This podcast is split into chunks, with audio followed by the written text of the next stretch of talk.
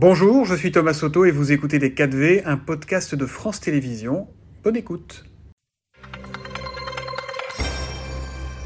Bonjour à tous, bienvenue dans les 4 vérités Benjamin Haddad. Alors c'est l'information de la nuit, le président turc sortant, euh, Erdogan, a été réélu pour un troisième mandat présidentiel alors que pendant la campagne, euh, les spécialistes de la Turquie le donnaient en difficulté, voire battu. Qu'est-ce que ça dit de la Turquie? Quelles leçons faut en tirer?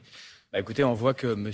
Erdogan continue à avoir euh, une, véritable autorité euh, dans, son pays. Je pense qu'il y a aussi eu d'ailleurs des réductions de, l'état de droit hein, qu'on a pu voir euh, ces dernières années, en particulier depuis le coup d'État. Bon, vous savez, le président de la République a toujours eu un, dialogue franc, exigeant avec le président Erdogan. La Turquie est un partenaire, est un allié, mais on n'a jamais hésité à assumer des désaccords quand ils émergeaient. Donc là, on a beaucoup de sujets sur la table, de l'entrée de la Suède dans l'OTAN, la paix en Europe, évidemment, avec euh, la Turquie qui est parfois utilisée par la Russie pour euh, contourner les sanctions, euh, la sécurité en Méditerranée orientale, la souveraineté maritime de nos partenaires, la Grèce et Chypre. Donc voilà, beaucoup de sujets qui seront sur la table pour la relation entre l'Europe et la Turquie, sur lesquels il faudra être franc et avancer dans les prochaines années. C'est une bonne ou une mauvaise nouvelle cette réélection pour la France et pour la communauté internationale? Bah, C'est un fait. C'est un fait. Voilà, on ne choisit pas évidemment les dirigeants de nos partenaires. Donc maintenant, à nous d'avoir euh, une relation exigeante, de défendre euh, nos intérêts, puis la sécurité de nos partenaires, en particulier la Suède, Grèce ou, Chypre dans la région. Pendant la campagne encore hier soir, il s'est montré extrêmement dur à l'égard des minorités, notamment les LGBT, en disant qu'elles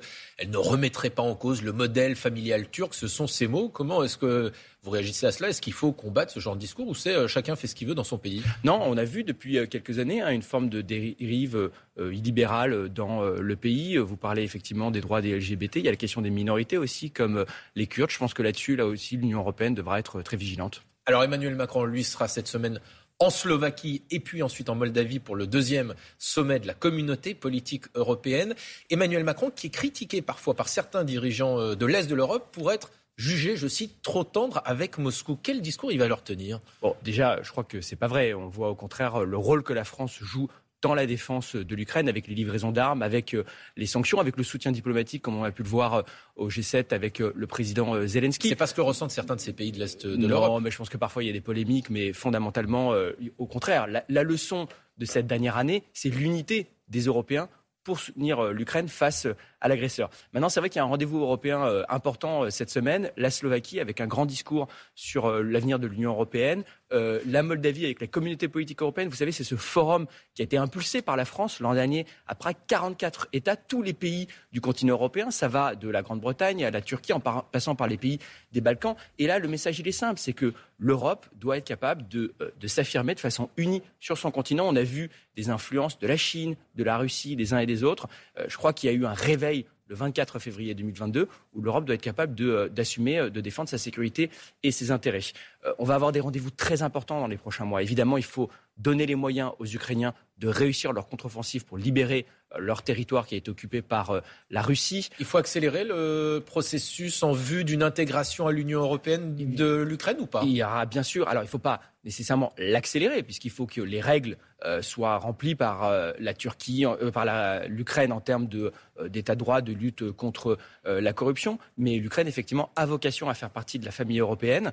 et tout ça devra aller de pair avec aussi un processus de réforme des institutions européennes. Donc il y a beaucoup de chantiers, je pense, dont le président de la République va parler. On va avoir besoin d'une Europe unie. Et puis, bien sûr, l'an prochain, on aura des élections américaines avec peut-être un nouveau mandat euh, de Donald Trump qui va poser des questions sur l'Alliance Atlantique. Donc je crois que c'est important pour euh, les Européens de se doter des instruments pour continuer à la fois de se réformer et puis de défendre leurs intérêts euh, commerciaux, technologiques, industriels, comme on l'a fait ces derniers mois. Benjamin Dad, vous êtes l'un des responsables du groupe Renaissance également à l'Assemblée nationale. Est-ce que vous jugez, vous aussi, comme la Première ministre Elisabeth Borne, que le Rassemblement national est, je cite, l'héritier de Pétain? Euh, la Première ministre a raison. Elle rappelle euh, tout simplement l'histoire, l'histoire d'un parti qui a été fondé euh, par un Waffen-SS, qui a été fondé aussi par Jean-Marie Le Pen, qui a été condamné à nombreuses reprises pour négationnisme, qui avait parlé lui-même de, Vichy ou du maréchal Pétain. Donc c'est pas parce que les députés du Rassemblement national aujourd'hui arrivent avec des cravates, qu'ils se planquent, qu'ils ne disent rien à l'Assemblée nationale, que nous, on va oublier les racines idéologique et historique. Pour vous, rien n'a changé avec Marine Le Pen. D'extrême droite. Ben, Marine Le Pen est, euh, l'héritière de cette histoire qu'elle a fait sienne. Elle dénonce, je cite, les propos infâmes et indignes de la Première ministre. écoutez, qu'est-ce que je vous dis Évidemment, euh, elle, euh, elle, joue euh, et surjoue l'indignation, mais une fois de plus, nous, on va continuer à confronter et à combattre l'extrême droite, ses idées, son héritage. Vous craignez pas que ce type de déclaration, au contraire, ça lui fasse gagner des voix en, se victimisant? Non, parce que je crois qu'il y a deux choses. Il y a peut-être les racines du vote du Rassemblement national qu'on voit à travers le pays. On respecte tous les électeurs, on va répondre à un certain nombre de, de sujets, mais après, ça ne nous empêchera pas de combattre les idées et les dirigeants du Rassemblement national. Dans le journal Le Parisien, chez nos confrères, hier, Gérald Darmanin, le ministre de l'Intérieur, a ouvert euh, la porte à un travail avec les Républicains sur le projet de loi immigration. Est-ce que vous, député Renaissance, vous dites oui, ok, on va travailler avec la droite? Oui, travaillons euh, avec la droite, travaillons d'ailleurs avec tous ceux qui souhaitent travailler pour faire avancer le pays, en particulier sur la question de l'immigration. Je pense que c'est important euh, qu'on ait un texte. Il y a une attente forte des Français pour une réponse de fermeté, de maîtrise de l'immigration. Nous, on a un projet qui est de faire en sorte que notre pays soit ouvert et généreux pour ceux qui veulent venir euh, travailler et respecter les règles et s'intégrer, mais en revanche dur pour ceux qui ne respectent pas euh, les règles et euh, qui ont vocation à partir. Et alors, par exemple, les Républicains prévoient, il y a deux textes, hein, je il y a notamment une volonté aussi de modifier la Constitution pour que la France puisse, si nécessaire, pour gérer sa politique migratoire et d'immigration, sortir de certains traités. Ça, vous dites, OK, on signe avec les Républicains? Non, là, je crois qu'on aura un désaccord. Les Républicains ont fait des propositions dont acte. Et euh, je crois euh, à ce moment-là qu'il faut leur tendre la main et travailler euh, avec eux pour, Pourquoi ça, vous dites non, par construire. Mais alors, effectivement, il y a deux textes. Vous avez raison. Il y a un texte qui propose, par exemple, le rétablissement de la double peine et des mesures très fermes contre la délinquance ça, des, étrangers. Ça, bah, non seulement c'est ce qu'on propose. Nous, donc, travaillons effectivement ensemble et on pourra faire évoluer le texte. C'est ce qu'on appelle faire des compromis et faire de la co-construction. Donc, je crois qu'il faut être là-dessus constructif. En revanche, il propose de modifier la Constitution pour sortir des traités. moi, je ne le souhaite pas déjà parce que je crois que l'appartenance au traité européen est, fondamentale pour euh, notre pays. Mais au-delà de ça, je pense que c'est profondément inefficace. Est-ce que la Grande-Bretagne, aujourd'hui, qui a fait le Brexit, euh, contrôle mieux son immigration? Est-ce que euh, l'Italie de Mme Meloni contrôle mieux son immigration Non, parce qu'en fait, on a besoin de travailler avec nos partenaires européens. Il y a ce qu'on va faire au niveau national avec la loi, mais il y a évidemment aussi les négociations européennes sur l'immigration, où la France a un rôle pilote, que ce soit le contrôle des frontières de l'Europe, que ce soit la répartition de l'asile, hein, la solidarité au niveau européen, que ce soit les relations avec les pays de départ. On a besoin de politique européenne. Donc, ce n'est pas en s'isolant et en sortant de nos engagements internationaux qu'on va trouver des réponses. Mais est-ce que là, vous ne trompez pas ça, ça, ne vaut pas toujours vérité, mais un sondage montrait la semaine dernière que les Français soutiennent ces propositions des Républicains. 74% même, selon Odoxa, estiment qu'il y a trop d'immigrés en France. Est-ce que ce n'est pas vous, la majorité, qui vous trompez là-dessus? Mais non, mais au contraire, puisque je vous dis qu'on a besoin d'avoir une réponse ferme de contrôle sur l'immigration. D'aller à la modification de la Constitution peut travailler avec, euh, avec LR. Eux disent que c'est la seule façon de reprendre une forme de souveraineté en matière migratoire. ce n'est pas ce que montrent les exemples étrangers. Ce n'est pas ce que montre euh, l'Italie notamment, ce n'est pas ce que montre le Royaume-Uni euh, du Brexit. Donc travaillons de façon constructive, sans réponse démagogique, et trouvons les réponses. Et effectivement, si LR veut faire avancer notre pays sur l'immigration, mais qu'il travaille avec nous, parce que j'ai entendu certains dirigeants d'LR dire ça à prendre ou à laisser, c'est pas comme ça qu'on peut commencer une négociation une logique de, compromis. Mais effectivement, si on fait des propositions, moi je dis tant mieux. Et après, euh, avançons à trouver euh, des réponses pour euh, maîtriser nos frontières. Alors ça relèvera du ministère de l'Intérieur, mais aussi du ministère de la Justice. Est-ce qu'il faut créer un délit d'homicide routier? On sait que c'est dans le débat avec les, drames de ces, de ces derniers jours. Oui ou non, la création d'un type... Bah, vous avez vu, ça fait partie effectivement des options que le gouvernement vous, le groupe, vous y êtes favorable? envisage. Je crois qu'on y est favorable. En tout cas, on est favorable effectivement à ce qu'on renforce considérablement les, les sanctions.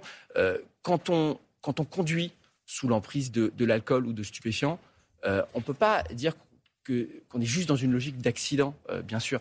Chacun a une, a une, responsabilité, une responsabilité lourde. On a vu des drames qui ont défrayé la chronique euh, récemment, mais je pense qu'on en connaît tous autour de nous. Et là-dessus, il faut qu'on ait une réponse euh, très ferme. Alors, c'était en direct sur France 2 samedi soir. La réalisatrice française Justine Triard remportait la Palme d'Or pour Anatomie d'une chute. Et elle a profité de cette tribune pour s'en prendre durement à la majorité et au gouvernement, jugeant, je cite, qu'il avait nié de façon choquante la contestation contre la réforme des retraites. Ça vous a surpris cette réaction?